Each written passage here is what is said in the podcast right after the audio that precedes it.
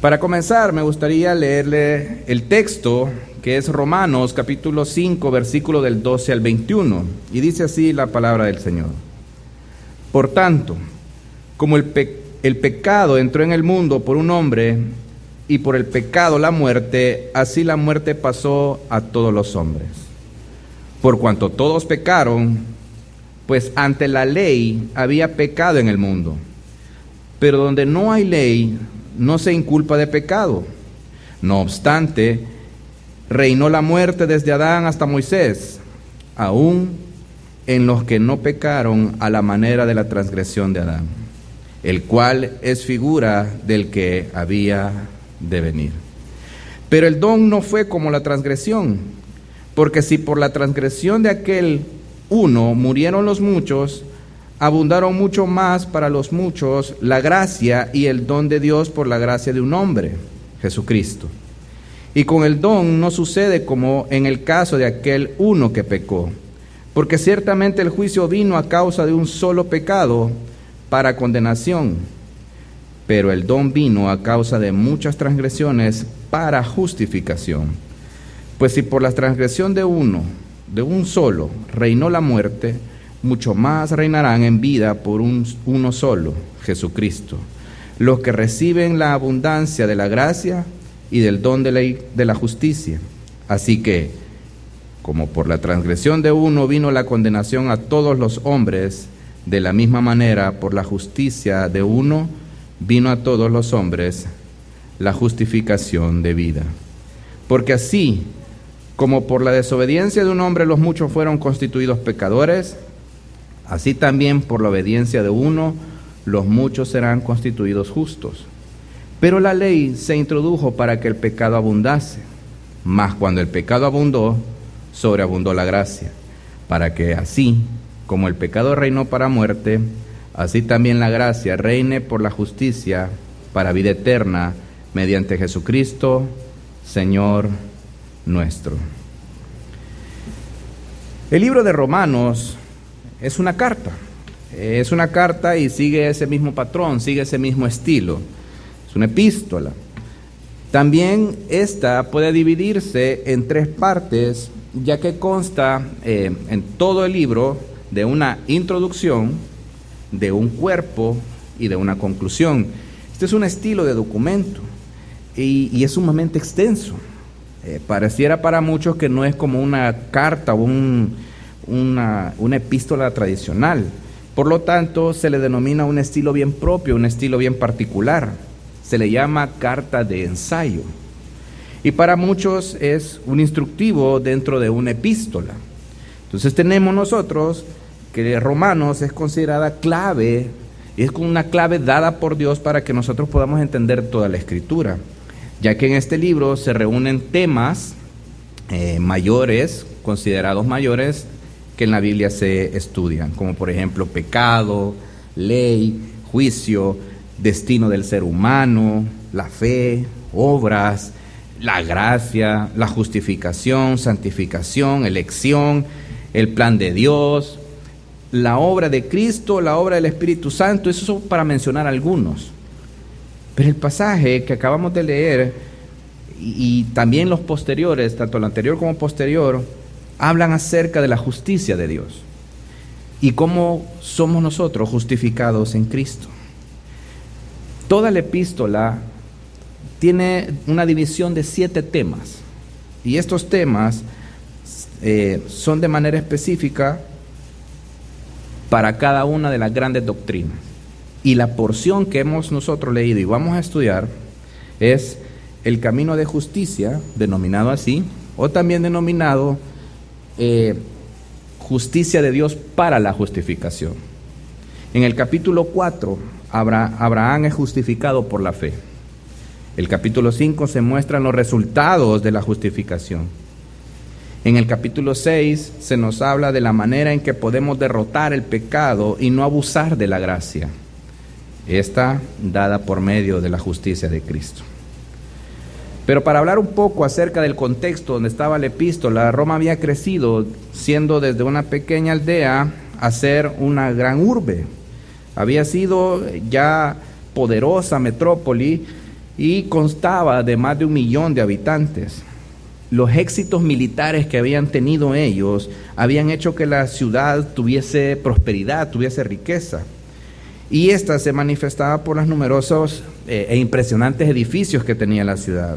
Gente de muchos orígenes, de diferentes ciudades, orígenes étnicos, eh, practicaban también diferentes religiones. Todos ellos caminaban por las calles de Roma, vivían ahí. Y esa era una meta importante para Pablo. Pablo lo que quería era alcanzar esta gran metrópoli. Él quería visitarlos y ese deseo lo, hace ver dentro de sus epístolas. Pero cuando escribió la epístola de los, a los romanos, todavía no había visitado la ciudad. Estaba convencido de que la actividad misionera que él tenía que hacer lo iba a llevar a Roma tarde o temprano. Y escribió con esa visita en mente. Para muchos, Pablo escribió para algunos judíos, pero esta misma epístola sugiere que también escribió para un número de gentiles. Y esta iglesia, como no había sido fundada por ninguno de los apóstoles, carecía de mucha doctrina. Pablo anhelaba hacer una visita y se cree que por eso escribió con un triple propósito. El primero de ellos es que buscaba un apoyo para su proyecto y visitar España. El segundo era, quería explicar a los romanos su teología y cómo aplicarla a su vida práctica. Y la tercera es, quería instar a los romanos a una unidad mayor que le tenía que más de la que tenían en ese momento.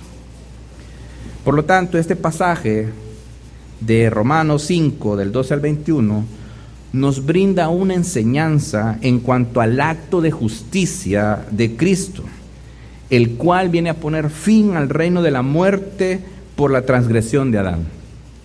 Ahora reina la gracia y como resultado hemos sido libres de la esclavitud del pecado.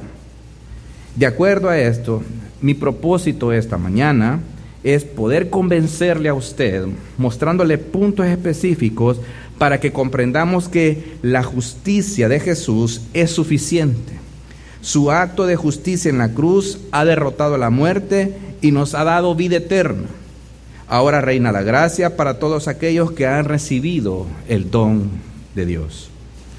Y esto lo podemos hacer porque Jesucristo cumple todas esas promesas de la Escritura y su obra redentora. Y para lograr esto, el sermón está dividido en tres partes. La primera de ellas es, vivir sin la ley de Dios es el reino de la muerte con impunidad. La segunda es, la ley muestra la abundancia de pecado, pero la gracia de Dios es mayor. Y el tercero es, el acto de justicia de Dios es el medio para que ahora reine la gracia. Vamos a empezar con el primer punto. El primero dice, vivir sin la ley de Dios es el reino de la muerte con impunidad. Romanos 5 del 12 al 14 dice así, por tanto, tal, como el pecado entró en el mundo por un hombre y la muerte por el pecado, así también la muerte se extendió a todos los hombres. Porque todos pecaron, pues ante la ley había pecado en el mundo, pero el pecado no se imputa cuando no hay ley. Sin embargo, la muerte reinó desde Adán hasta Moisés, aún sobre los que no habían pecado con una transgresión semejante a la de Adán, el cual es figura del que había de venir. El apóstol Pablo está haciendo un contraste entre Adán y Jesucristo. El pecado entra en el mundo y este pasaje nos conduce directamente a Génesis, en el relato específicamente de la creación. El ser humano fue creado en el sexto día y al finalizar su obra creativa, Dios dice que todo era bueno en gran manera, como lo dice Génesis 1.31. Y vio Dios todo lo que había hecho, y aquí que era bueno en gran manera, y fue la tarde y fue la mañana el sexto día. Adán representó a toda la humanidad. En esa condición, si nosotros hubiésemos estado ahí, hubiésemos sido expuestos a lo que Adán fue expuesto, hubiéramos hecho lo mismo que Adán. Dios le entrega al hombre, a Adán en ese momento, una ley, le, da su propia Torah. Y esta debía de cumplirse, ya que de lo contrario, una sentencia enorme iba a caer sobre él. Y esto es de manera directa. Génesis 2.17 dice, pero del árbol del conocimiento del bien y del mal no comerás, porque el día que de él comas ciertamente morirás. Hay aquí una ley y hay una sentencia por transgresión de esta ley. En esta porción, Adán y Eva se les demandaba una obediencia total. La no observancia, el no estar pendiente de esta regla, les iba a llevar a un castigo, la muerte espiritual. Es tan evidente lo establecido por la boca de Dios en este pasaje, pero Adán y Eva ignoraron eso. Como representantes no pudieron cumplir lo que Dios estaba exigiendo y su caída trajo consecuencias para toda la humanidad. Génesis 3.6 dice, cuando la mujer vio que el árbol era bueno para comer y que era agradable a los ojos y que el árbol era deseable para alcanzar sabiduría, tomó de su fruto y comió. Y dio también a su marido que estaba con ella y él comió. La sentencia era clara, la muerte tanto física como espiritual. Habían entrado ya la corrupción y toda la muerte. La creación estaba sometida a una corrupción total y esto era inminente. El destierro de ellos de, la presencia de Dios iban a ser apartados de la gloria de Dios. La separación entre Dios y la criatura.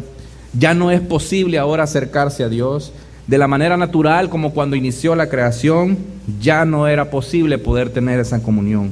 Génesis 3:23 dice, y el Señor Dios los echó del huerto del Edén para que labrara la tierra de la cual fue tomado.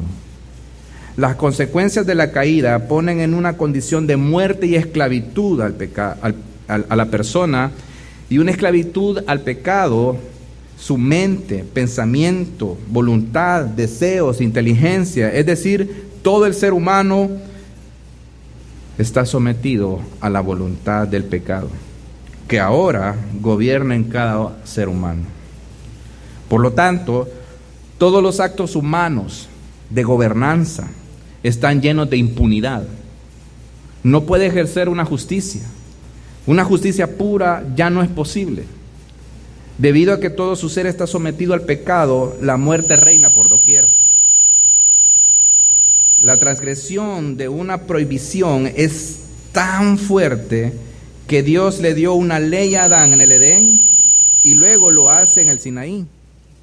En el tiempo entre Adán y Moisés, todos los seres humanos fueron sujetos a la muerte. Desde Adán hasta Moisés, había no se había dado la ley misma de Dios como es por escrito, pero las personas ya tenían esa ley porque Dios había impuesto esa ley moral en cada uno de nosotros a la hora de ser creado. Pero estaba corrupta, estaba sucia, gobernada por el pecado. Por lo tanto, las leyes que se podían llegar a poner, aunque fuesen moralmente aceptables, había una impunidad ahí. Era la ley del más fuerte. Por eso es que la muerte reinaba constantemente. Y el reinado de la muerte es universal.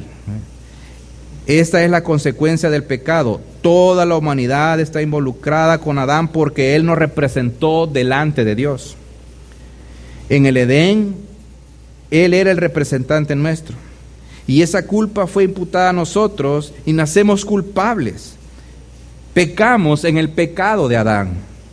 Y esto se llama doctrinalmente la depravación total toda sociedad sin ley de Dios demuestra lo aborrecible e impune que pueden ser.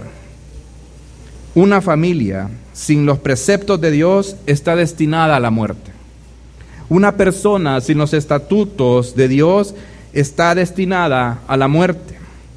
Podemos decir que la muerte reina de manera definitiva en cada uno de estos casos que acabamos de mencionar, porque la caída que ocurrió trajo efectos devastadores y sin embargo aquellos destellos de búsqueda de bondad en las personas son por pura gracia de Dios que se manifestaron en un principio.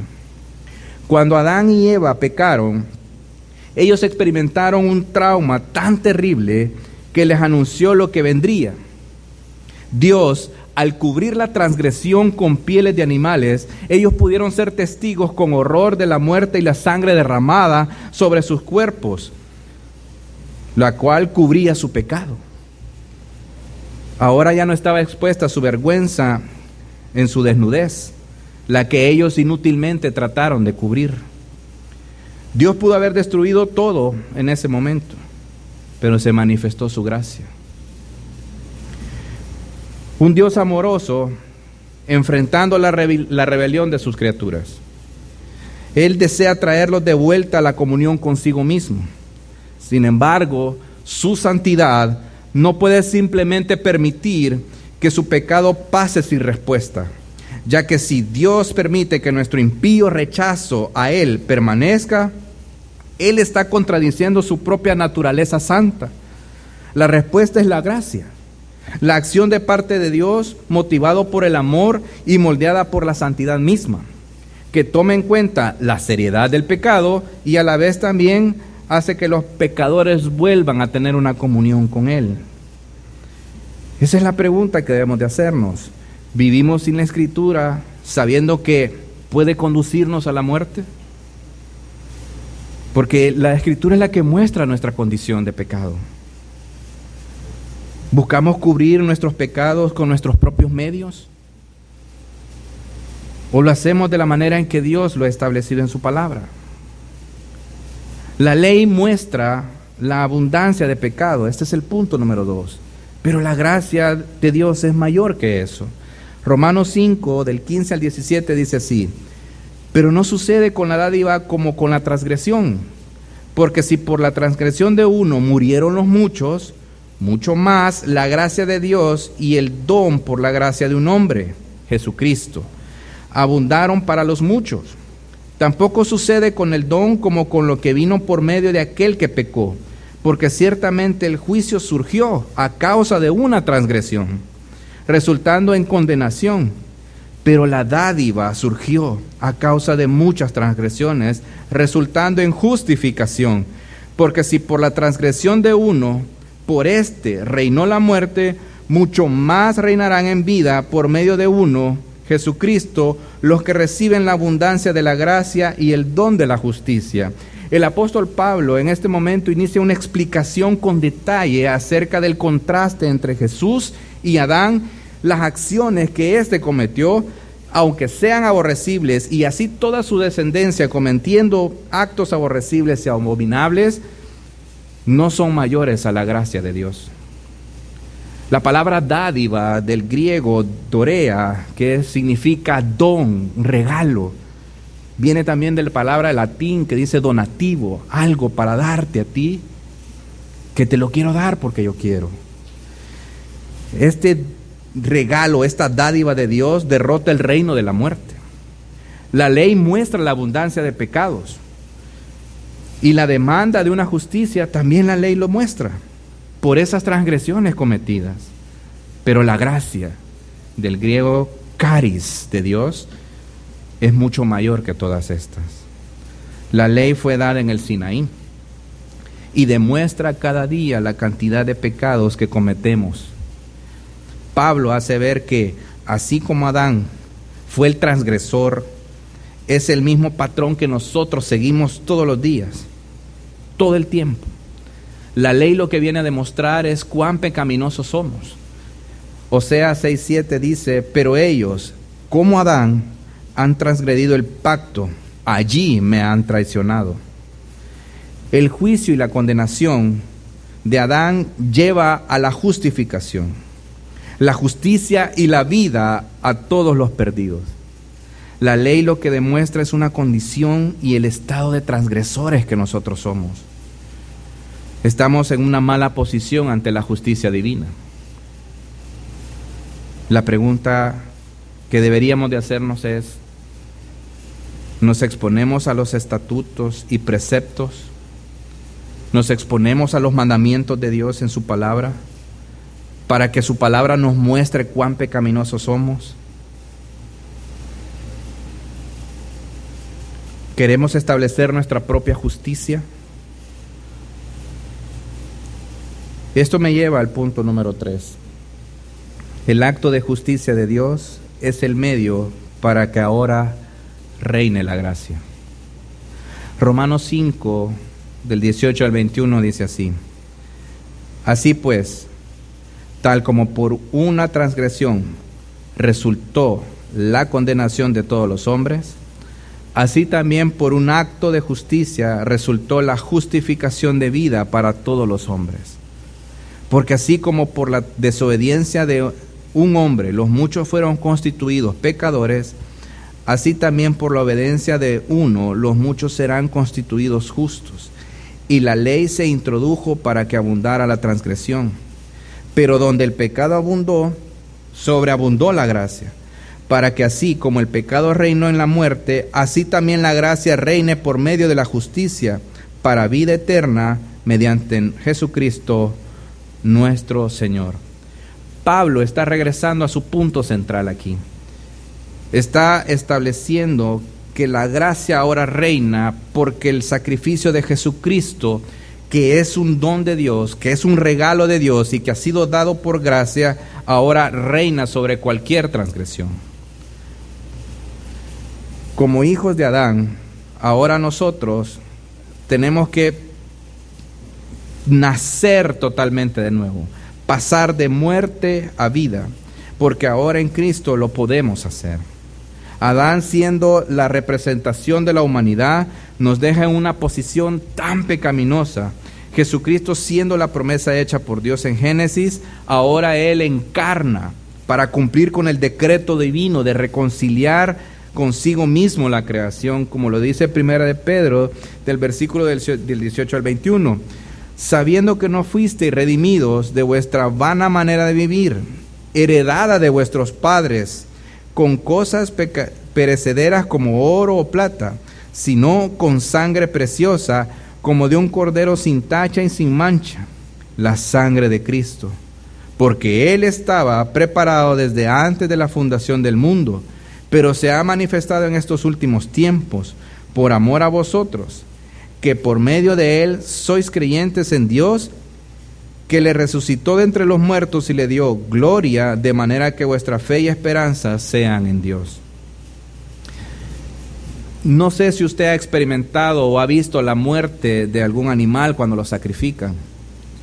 Quiero decirle de que Adán y Eva jamás habían visto la muerte.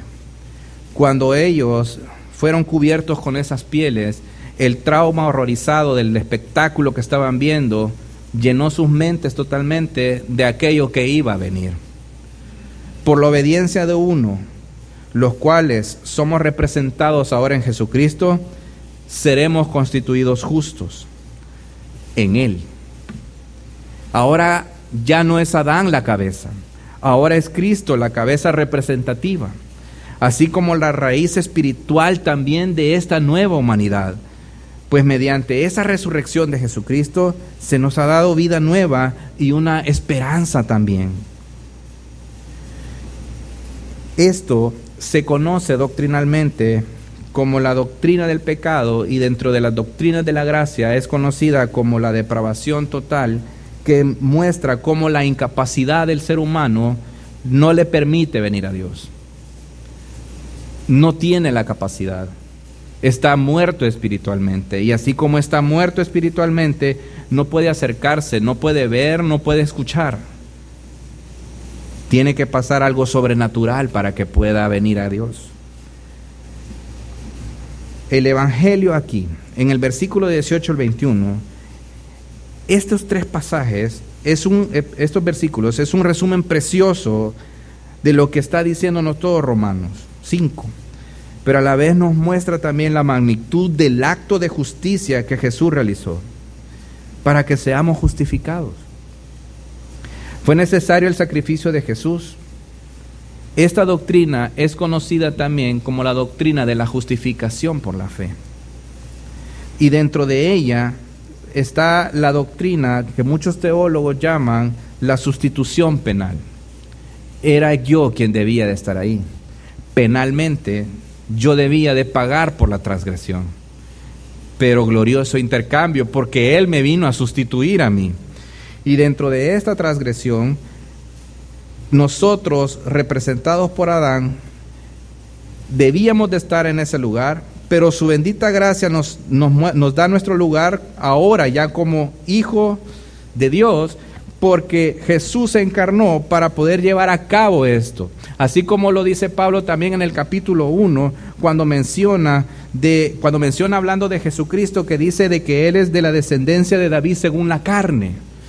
Era necesario que así como por un hombre entró el pecado, también por un hombre el pecado y la transgresión debían de salir. Y así la muerte no reine más. Pablo viene demostrando en su epístola nuestra incapacidad por la transgresión. En el capítulo 2 habla de la pecaminosidad judía. En el capítulo 3 habla acerca de la pecaminosidad universal. Es decir, viene demostrando cómo debemos rendir cuentas delante de Dios y cómo en Cristo somos justificados. Una persona sin Jesucristo siempre va a rendir cuentas delante de Dios. Pero hay una diferencia enorme cuando estamos delante de Él, con Cristo o sin Cristo. Creo yo que la mejor manera para poder entender esto, en el juego de palabras que Pablo está ocupando acá, es que debe de ser ilustrado por medio de un juicio. Y obviamente su debido tribunal. Está el juez, el acusado, es decir, nosotros, el fiscal o el acusador, que en, griego acusador es la palabra diabolos, y el abogado defensor. Las evidencias sobre los acusados son contundentes, es evidente, es culpable de la transgresión, somos culpables. El fiscal acusador, el diabolos, apela a esa herencia como hijos de Adán y el cúmulo de pecados que hemos recolectado a diario en toda nuestra vida. Por lo tanto, la sentencia de muerte debe de ser ejecutada. En cualquier tribunal humano es evidente lo que debe de suceder. Es más, en, en ocasiones incluso nosotros tomamos otros roles. No es que los tengamos, nosotros queremos tomarlos. Queremos tomar el rol de juez. O, o queremos tomar el rol de acusador.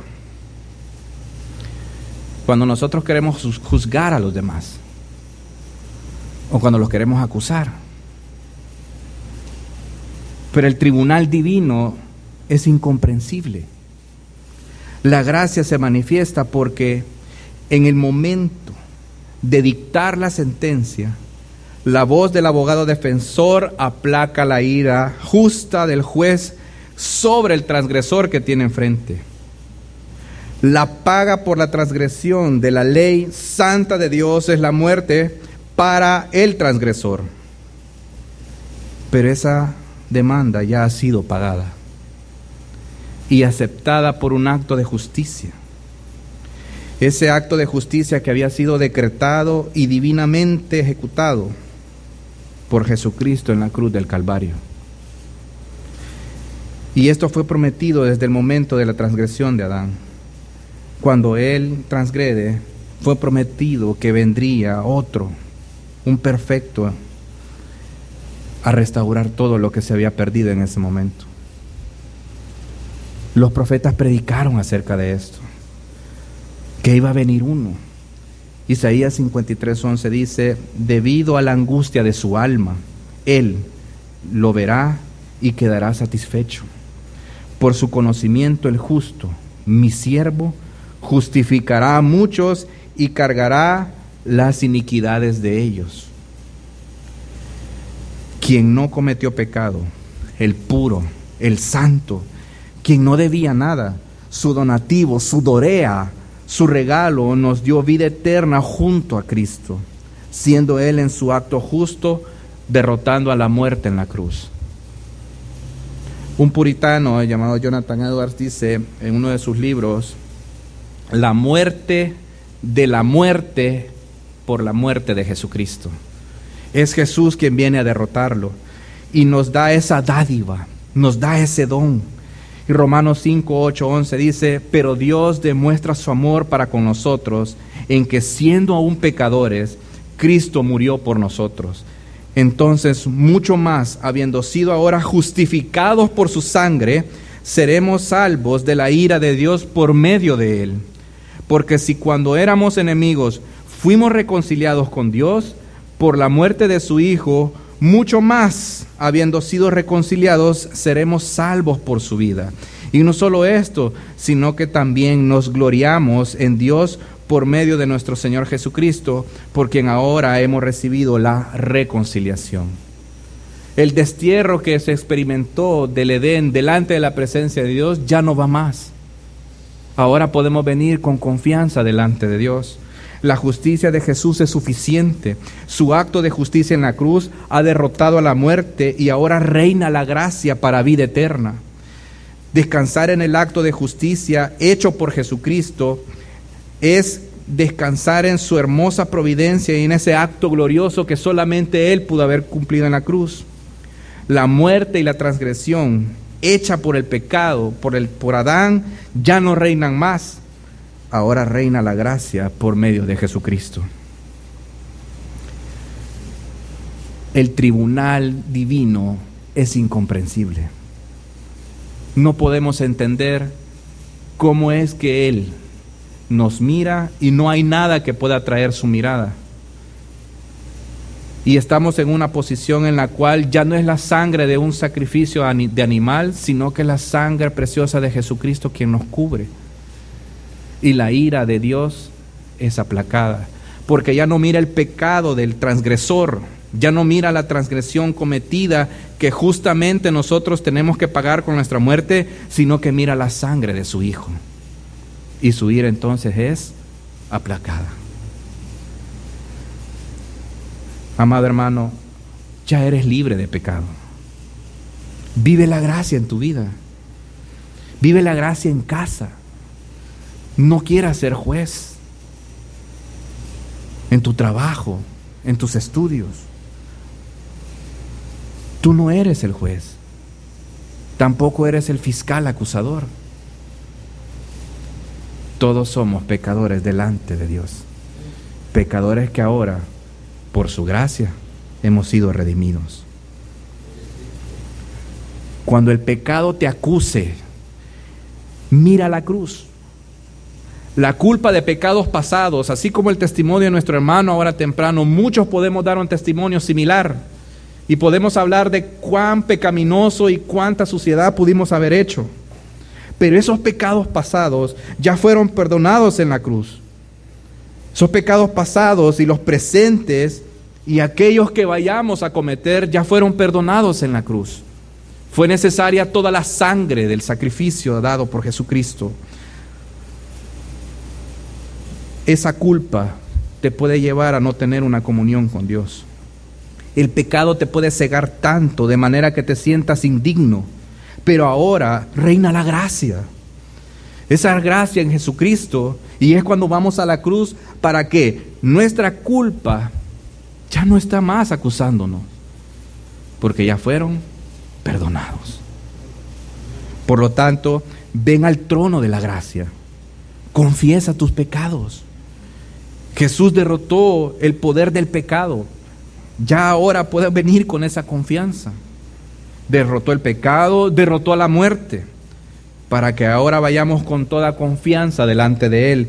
Hebreos 4:16 dice, por tanto, acerquémonos con confianza al trono de la gracia para que recibamos misericordia y hallemos gracia para la ayuda oportuna.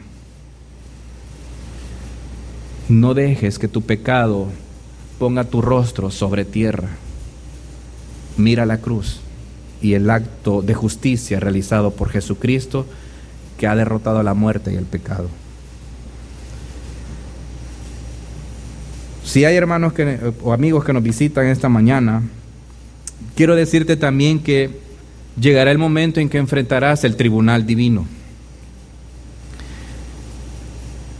Quizás en este momento puedas estar disfrutando de una gracia que se llama también la gracia conocida como gracia general o, o la gracia común que es por la que llueve, por la que el sol sale, por la que podemos respirar. Esa es la gracia de Dios también manifestada. Y en cuanto a la maldad que existe, es producto del pecado que hay. Y cada día es más constante el pecado. Pero también es manifiesta la gracia en todo momento. Cuando una persona se te acerca a hablar del Evangelio, es por gracia. Pero en cualquier momento enfrentarás el tribunal divino, quieras aceptarlo o no. Eres culpable de pecado. Esa transgresión te llevará a una muerte eterna. La única manera es que reconozcas quién es Cristo y creas en ese acto de justicia en el cual también todos estábamos en una condición de incredulidad. Estábamos muertos espiritualmente, como lo dice Efesios 2 del 1 al 6, y dice, y Él os dio vida a vosotros que estabais muertos en vuestros delitos y pecados, en los cuales anduvisteis en otro tiempo según la corriente de este mundo conforme al príncipe de la potestad del aire, el espíritu que ahora opera en los hijos de desobediencia, entre los cuales también todos nosotros en otro tiempo vivíamos en las pasiones de nuestra carne, satisfaciendo los deseos de la carne y de la mente, y éramos por naturaleza hijos de ira, lo mismo que los demás. Pero Dios, que es rico en misericordia, por causa del gran amor con que nos amó, aun cuando estábamos muertos en nuestros delitos, nos dio vida juntamente con Cristo. Por gracia habéis sido salvados. Y con Él nos resucitó y con Él nos sentó en los lugares celestiales en Cristo Jesús. Debes, e, e, el pasaje de Efesios está resumiendo todo lo que hemos enseñado esta mañana y nos está llevando a un discernimiento en el cual nosotros tenemos que exaltar la gloria de Cristo, reconocer su señorío y entender que necesitamos cada día más de Él. Necesitamos venir como adoradores delante de Él para poder glorificarle en cada cosa que hacemos. Es mi deseo esta mañana que podamos reconocer esa bendita gracia que ahora ya gozamos y que a la vez puedan llevarlo a otras personas por si Dios quiere, por gracia, ellos vengan también a la cruz. Vamos a orar.